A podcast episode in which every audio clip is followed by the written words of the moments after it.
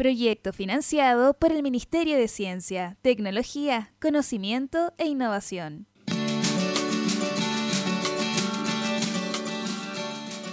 Muy bien, ¿qué tal? ¿Cómo están? Bienvenidos, bienvenidas a una nueva edición de Aprender a estar bien. Este es, a ver, déjame sacar una cuenta rápida, capítulo 6 ¿Habremos aprendido algo a estas alturas o no? Considerando que estamos en un viaje por varios episodios hablando de salud mental, de emociones en cuarentena, de cómo este nuevo paradigma nos afecta en el diario vivir, particularmente a quienes se desenvuelven en entornos educativos, adultos, jóvenes, niños en colegios. Hemos estado teniendo una conversación entretenida, intensa, con profesionales que nos ofrecen visiones distintas sobre el mismo tema. Nos escucha a la distancia, gracias a la tecnología, el director ejecutivo de Follow Group, Boris Álvarez. ¿Está por ahí, Boris? Hola Ignacio, ¿cómo estáis? Bien, Boris es especialista en temas de educación y especialista en temas de salud pública y psiquiatra infanto juvenil es la doctora Cecilia Brainbauer, que también está con nosotros. Hola Cecilia. Hola, ¿cómo están ustedes? Bien por acá. Yo, eh, mira, con algo de ansiedad, perdón lo sensible, pero es que a mí cuando me dicen en el titular, eh, este podcast es sobre emociones intensas, me preocupo. Entonces, ¿Tengo que preocuparme, Boris, para al tiro pasarte la pelota? No lo sé. Lo que vamos a hacer en este momento es tratar de, y vamos a ponernos un poquito más pedagógicos, vamos a tratar de conectar los conocimientos previos, de que alguna forma Cecilia nos cuente un poquito, hagamos una recapitulación para a partir de eso empezar a entender eh, bien cuáles son estos elementos que están relacionados con estas emociones, eh, de tal forma que eh, Cecilia nos cuente un poquitito ¿Qué es lo que hemos visto hasta el momento? ¿De qué forma podemos ir recapitulando estos elementos que hemos visto y eh, a partir de eso desarrollar este concepto, esta idea de las emociones, de cómo vamos trabajando con las emociones y cómo podemos ir eh, aprendiendo a estar bien? Ay, qué buena introducción, Boris, porque cuando, como tú decías, Ignacio, eh, cuando uno escucha hablar de ansiedad y de emociones, intensa, uno como que se contagia y se pone ansioso. Y, y, en esa intensidad como que uno tiende como a reaccionar, lo primero que se le viene a la mente. Y lo primero es en realidad hacer una pausa, una pausa y mm. poner estas emociones en perspectiva para poder responder. Entonces te agradezco, Boris, que me hayas hecho además la invitación de hacer una recapitulación de lo que venimos conversando. Porque en realidad los primeros podcast, eh, particularmente después que tratamos de definir eh, salud mental como más allá que la ausencia de enfermedad, sino que cómo la persona eh, además puede desarrollar estas capacidades de pensar, de manifestar sentimientos, interactuar con los demás, ganarse el sustento y disfrutar la vida. Después rápidamente empezamos a hablar de estrés, porque estamos viviendo situaciones bastante estresantes, ¿no? Eh, y hablamos de estrés positivo, hablamos del estrés tóxico que se acumula en el cuerpo, cuál es el estrés que podemos tolerar. y en eso, y, cómo ir eh, eh, pudiendo lidiar con el estrés. Entonces yo aquí también quisiera nombrar algunos autores, porque esto no es que sean mis opiniones personales, ¿no? Yo aquí estoy tratando de explicar estos conceptos en lenguaje simple para la audiencia, primariamente eh, profesores, agentes educativos y padres eh, apoderados, eh, pero ciertamente hay, no sé, más de 40 años de, de investigación. En, o mucho más, pero, pero ya más seriamente, por ejemplo, Stephen Porges el año 94 Aprender a estar teoría bien. polivagal, Director creativo, y hace mucho tiempo se viene hablando de que cuando investigadora, Paola Vergara intensa, por ejemplo, rabia o miedo, que son las emociones más difíciles de manejar hoy en día, por ejemplo, en la pandemia, eh, la gente tiende o a, hablábamos que frente al estrés, o a atacar o a evitar, ¿no? Y eh, rabia, expresar la rabia es una manera como de sobre reaccionar frente al estrés, y cuando uno tiene miedo, eh, puede manifestarlo como rabia o puede tender a aislarse, ¿no? El evitar, son mecanismos de eh, manejo del estrés. Y otro autor importante, por ejemplo, eh, Jack Shonkoff, es un pediatra, él ha introducido estos conceptos de estrés positivo y estrés tóxico en la niñez, ¿no? Cómo ir ayudando a los niños en estas experiencias de corregulación, de cómo apoyarlos para que el estrés sea de aprendizaje y no este estrés que no pueden tolerar y que se va acumulando en el cuerpo. Y después tenemos, por ejemplo, eh, John Kabat-Zinn, otro autor que eh, eh, en Harvard han hecho todos estudios de reducción de estrés, programas intensos de ocho semanas y lo primero que enseñan es a cómo respirar. Y en el cómo respirar, el hacer una pausa y respirar, es uno en esta vorágine y la emoción intensa, uno se la hace uno la garganta y deja de respirar. Y en realidad hacer esta pausa, inhalar y exhalar. Cuando uno exhala, y todo esto supuestamente haciéndolo por la nariz, eso ayuda al cuerpo a regular la frecuencia cardíaca, eh, a, a tomar conciencia del cuerpo en el aquí y el ahora, en vez de estar reaccionando impulsivamente a una emoción que está en nuestras cabezas. Entonces, sí, hay muchos eh, autores eh, y para hablar de emociones intensas, em, y hablamos, perdón, en el último podcast que grabamos el 5, hablamos también del burnout. Y uno de los temas que se me olvidó a mí o no alcancé a incorporar es otro autor eh, Bessel van der Kolk, que es el autor eh, de este libro que dice El cuerpo nos lleva la cuenta, en inglés The Body Keeps the Score, y otros autores como Peter Levine, que hoy en día son eh, de los autores más conocidos en manejo estrés, porque todo el mundo anda hablando qué hacemos con estrés, y una de las medidas es movernos, ¿no? Porque cuando está el burnout es como que nos paralizamos, como, el, como tocamos fondo, hablamos en el último podcast, tocamos piso, suelo, eh, y no nos queremos levantar, estamos comiendo, eh, sentados frente a la televisión y no tenemos energía para nada, pero se nos gastaron las baterías. Y ahí es tan importante esta otra persona que te ayuda a corregular, incluso los adultos, ¿no? Eh, no sé, tu pareja, eh, eh, tu mamá, tu hermana, alguien que te dice, ok, parémonos, salgamos a caminar. Porque el activar y mover el cuerpo, no solamente respirar, sino que el, mover el cuerpo y salir a tomar el aire, eh, ayuda como a salir de esa zona, de ese hoyo que uno se que cuando está con las baterías realmente agotadas y de a poco empezar a recuperar la energía. Ahora, todo esto es en teoría, eh, lo que hemos hablado en los primeros podcasts, pero ¿qué pasa cuando estamos con esa emoción intensa y cuando nos empezamos a pelear con la otra persona? Porque igual no, no nos acordamos de hacer esta pausa, igual eh, nos vino la rabia y, tendemos a reaccionar. ¿Y qué pasa con los niños? Eh, y esto es tanto para los padres como para los profesores. Los padres y los profesores, todos nos enojamos, ¿no?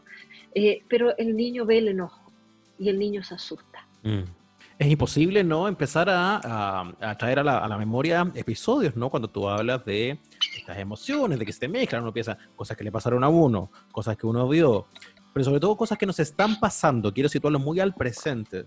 Cuando hablábamos de este, de este otro que nos ayuda, de este otro que no ocupaste el concepto de contener, era otro concepto que era muy, muy interesante. Corregulación. El, claro, el corregulador, que es una gran cosa, pero que también supone un desafío muy importante cuando hoy muchas personas, a partir de la distancia social y del encierro natural de la pandemia y la cuarentena, no tienen mm. corregulador al lado. Hay mucha gente que hace sus cuarentenas solos, por ejemplo. Y estos vínculos, estos vínculos persona a persona, hoy tienen otra dificultad. Esa es una cosa sobre la que yo me quiero detener. Y la otra, para engancharlo con la pregunta, es que en teoría también eh, es, muy, es muy bueno cuando uno habla de esto de la rabia, la pena, el miedo, pero lo que nos pasa como una, con una cosa más, más humana o más animal es que sale todo junto muchas veces, ¿no? Entonces, la, la, parte de identificar la emoción mientras estoy a caballo de la emoción es complicado. Sí, sí, es muy complicado. Eh, déjame partir por esto del otro, ¿no? Eh, y cuando yo hablaba de corregulación, lo puse especialmente en el contexto del adulto que ayuda a corregular al niño porque el niño todavía no sabe por ejemplo, eh, reconocer la emoción y sobre todo cuando todas las emociones se vienen juntas, y hace una rabieta.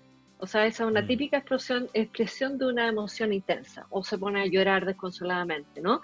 Entonces, y algún adulto tiene que sentarse al lado y ayudar a que el niño pueda ir bajando las revoluciones, pueda respirar, ¿no? Es como el consolar, ¿no? Pero esto se aplica en los adultos también. Entonces, la pandemia, claro, tú decías, mucha gente está sola. O yo te diría, también hay muchas familias que están hacinadas. Entonces, donde, por ejemplo, hay parejas disparejas, ¿no? O sea, que estaban acostumbrados a que, no sé, eh, cada uno se iba a su trabajo y no pasaban tanto tiempo juntos. Y cuando estás hacinado, eh, empiezas a, pelear y empiezas a pelear delante de los niños, ¿no? Y empiezan los gritos y los niños se asustan, o los niños pelean entre ellos, etcétera, ¿no? Y todo se vuelve un caos. Eh, entonces ahí y cuando eh, ya ni me acuerdo en cuál, en cuál podcast hablamos de, de, la corregulación, pero yo me acuerdo que mencioné este concepto de la persona segura. Sí. Y de hecho leí lo que, cómo definía esta, esta mujer autista que se dedicaba a estudiar trauma y estrés, eh, porque ella lo vivió en carne propia, y ella decía, esto es lo que es una persona segura, alguien que en ese momento la emoción intensa logra mantener la calma, eh, logra eh, mirarme con cariño, logra sonreír, logra acompañarme en ese momento para que a mí se me pase este, este desborde emocional que tengo, me acompaña, ¿no? Como paréntesis, eso es el capítulo 3. Ahí estoy. Ah, muchas gracias, fantástico. Entonces, a los nuestros auditores pueden ir después a escuchar el capítulo 3 si no lo han escuchado, ¿no? Entonces, eh, esa, esa, esa compañía de adulto a adulto es muy importante encontrar esa persona segura. Y por eso yo decía, puede que sea tu mamá, ¿no? O sea, puede ser cuando las mamás todavía están vivas, o puede ser la tía, la madrina, el padrino, el hermano, alguien que históricamente ha sido alguien que te ha dado seguridad en, en tu vida, ¿no? Entonces, claro, estamos solos, pero también nos podemos conectar. Y no necesariamente a través de una pantalla Zoom y ver, ¿no? Puede ser por teléfono. O sea, quizás simplemente escuchar la voz y escuchar esa voz calmada de alguien que, que ya me, necesito que me escuches. Y a veces todo lo que necesita la persona que está con la emoción intensa es ventilar y que esa persona que le da seguridad esté al otro lado y se dé el tiempo, no sé, media hora, una hora, para escuchar. ¿No? Y va a respirar juntos. Y de ahí empezar a reírse juntos, empezar a recuperarse juntos, empezar a salir a caminar juntos aunque estén separados, ¿no? Entonces, hay muchas formas de hacerlo. En esta pandemia, como tú bien, Boris, decías, igual en el currículum en los colegios, la palabra clave es la flexibilidad. Eh, y aquí quería, si me das un minuto, eh, y de ahí les paso para que me hagan preguntas, quería introducir un nuevo concepto, porque estamos hablando de emociones intensas y aquí quiero introducir eh, dos autores que a mí me han hecho pensar mucho en esto de la emoción intensa y que son autores de la salud mental infantil. Uno es Daniel Siegel, y él tiene muchos libros publicados se han traducido al español, de hecho. yo sé que hay gente, psicóloga en Chile, que lo conocen a él. Y eh, Stanley Greenspan, que fue mi mentor, eh, yo tuve la fortuna de conocer eh, cuando llegué a Estados Unidos en los comienzos de los 90 y trabajar muy de la mano hasta que él falleció en 2010. y básicamente el doctor Stanley Greenspan fue uno de los psiquiatras infantos juveniles eh, pioneros en salud mental eh, juvenil en el mundo. Y Dan Siegel, él está vivo, está en California y él ha escrito libros muy importantes. Y eh, Dan Siegel particularmente, él tiene esta, esta imagen que a los auditores les puede servir. Em, de, explica eh, de cómo funciona el cerebro y frente a la emoción intensa habla de que lo que tú decías, eh, Ignacio, tomar conciencia de las emociones, poder nombrarlas, es poder tener esta, este hacer la pausa y decir qué es lo que estoy sintiendo, en vez de reaccionar eh, eh, en que por un lado es caos y entonces él hace un dibujo y dice el caos es como, es como eh, tú vas navegando un río de la vida y a un lado es caos, es como que el río se enfrenta al mar abierto y son las olas altas y es un caos, ¿no? Y por el otro lado, la gente que va tratando de navegar a la vida en este río se encuentra con una montaña rígida. Entonces, cuando la gente navega esta emoción intensa, se tiende a rigidizar o a caer en el caos. Y la gracia es cómo te mantienes navegando en ese río, ese río que se mueve rápido hasta que llega a las, a las aguas tranquilas. Entonces, esa analogía de, Daniel Siegel, de Daniel Siegel em, es muy útil para poder aprender a navegar estas emociones intensas que estamos viviendo, vamos a vivir. Eh, y bueno, de ahí puedo seguir un poco con algún cuatro, cuatro eh, sugerencias prácticas que Daniel Siegel da en estas conversaciones de, cómo un adulto ayuda a un niño con las emociones intensas o dos adultos entre ellos. Pero quiero parar aquí por si tienes preguntas. Oye, Cecilia, sabes que em, hemos estado conversando, ¿cierto?, sobre el estrés. Estamos hablando sobre las emociones intensas y es imposible no vincularlo con el tema del trauma. Uno cuando asocia esta, esta situación del trauma, hay una sensación de inmovilización, hay un elemento ahí que te mm. congela, que impide que tú puedas funcionar. Y yo imagino que tiene que haber una, esto tiene que ser una especie de respuesta fisiológica. Eh, estuvimos conversando sobre algunos autores como Borges, ¿cierto? Como Van der Kolk, que de alguna forma van mencionando cómo la, hay una respuesta corporal, que imagino que es fisiológica. Entonces, ¿cómo, cuéntanos un poquitito para poder graficar de qué se trata esto, qué es lo que pasa en nuestro cuerpo cuando estamos en esas situaciones de trauma. Históricamente la gente cuando escucha la palabra trauma se imagina traumas así como, no sé, pues se cayó un avión y sobrevivió un accidente aéreo o un accidente de tránsito mayor eh, o temas de violencia en general, ¿no? que son mayores.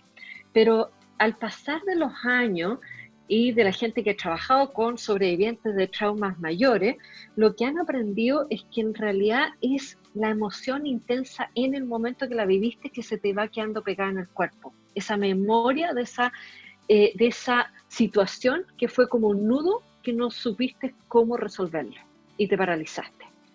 Entonces, de hecho, los autores como eh, de Peter Levine em, eh, hablan de que, y, Stephen Porges y Bessel van der habla de que tenemos que conectarnos con eh, con nuestro cerebro, que no solamente es este cerebro eh, racional, eh, que es como el de las funciones superiores, sino que el de las emociones, incluso el de las reacciones impulsivas, ¿no?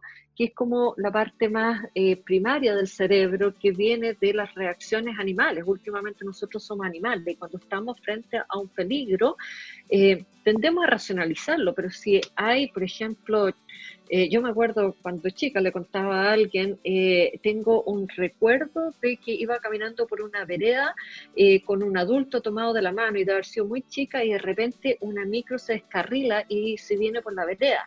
Y, me dicen, corre, y corre, corre, corre, corre, corre, corre, ¿no? Y yo empiezo a correr por una respuesta automática, ¿no? en que uno no piensa, uno actúa, ¿no? Y entonces después, eh, por suerte la micro chocó contra un poste y no me atropellaron, pero mm. a uno se le va quedando eso en el cuerpo, entonces cuando de repente viene un peligro, uno, el cuerpo empieza a acelerarse y si uno no se da cuenta de dónde vienen estos miedos, ¿no? Uno se acelera cuando necesariamente a veces la mejor respuesta es parar y mirar a ver cómo enfrento esta situación difícil. Entonces, eh, es como que se queda engranado en el cuerpo estas reacciones y pero lo que quiero volver es al, a la hora. Eh, lo que hablan todos los autores es que en realidad los traumas son microtraumas.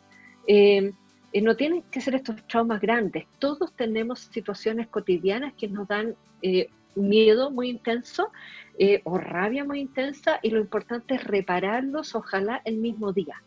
Que no se te acumulen en el cuerpo, que no se quede ese nudo que después empieza otro nudo mañana y otro nudo mañana y termina siendo una madeja.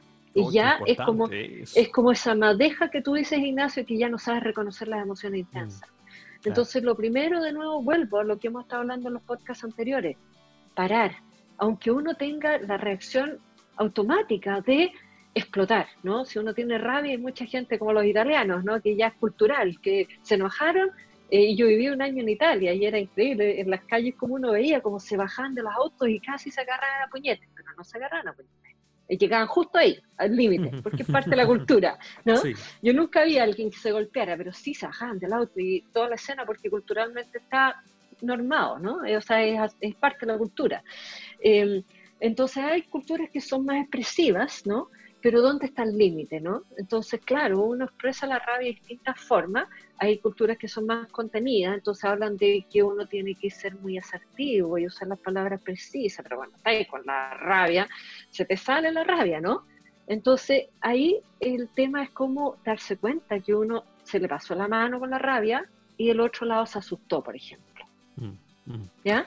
Eh, y ahí puedes reparar, poder, poder, poder reparar, eso es lo más importante. Y quiero hablar de la rabia primero porque es lo que está más flotando en este momento. Yo te quiero hacer una propuesta. Bueno, se la quiero hacer a Boris también, porque es impresionante además lo, lo rápido que se nos pasa el tiempo. Estamos muy entretenidos en este tema. Y otra cosa que hemos hecho, esto es como metalenguaje, porque hablamos un poco de, de parar para revisar.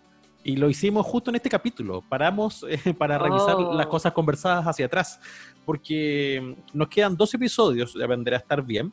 Me queda mucho dando vueltas lo que adelantaste de estas recomendaciones, que me parecían muy interesantes, si, las si las podemos eh, conversar para el Perfecto. capítulo siguiente, y unirlo con lo que Boris nos va a traer eh, a la mesa a propósito de eh, llevar esta conversación a entornos escolares, lo que conocemos como práctica reflexiva. Perfecto. Vamos a tratar de, conversar sobre estos temas y tratar también de vincularlo con, con los elementos que están relacionados con el aprendizaje, por ejemplo, cómo efectivamente estos, estos elementos que tienen que ver con las emociones, eh, de alguna forma van interfiriendo en que puedas aprender más, puedas aprender menos o puedas tener un desempeño determinado en el colegio, ¿cierto? Nos quedamos con ganas de más, pero eso siempre es bueno porque tenemos más. Así que los esperamos en el próximo episodio de Aprender a estar bien. Gracias Cecilia y gracias Boris. Excelente, muchas gracias a ustedes. Nos vemos, adiós. Aprender a estar bien. Director creativo, Ignacio Lira Espinosa. Investigadora, Paola Vergara Pampilioni.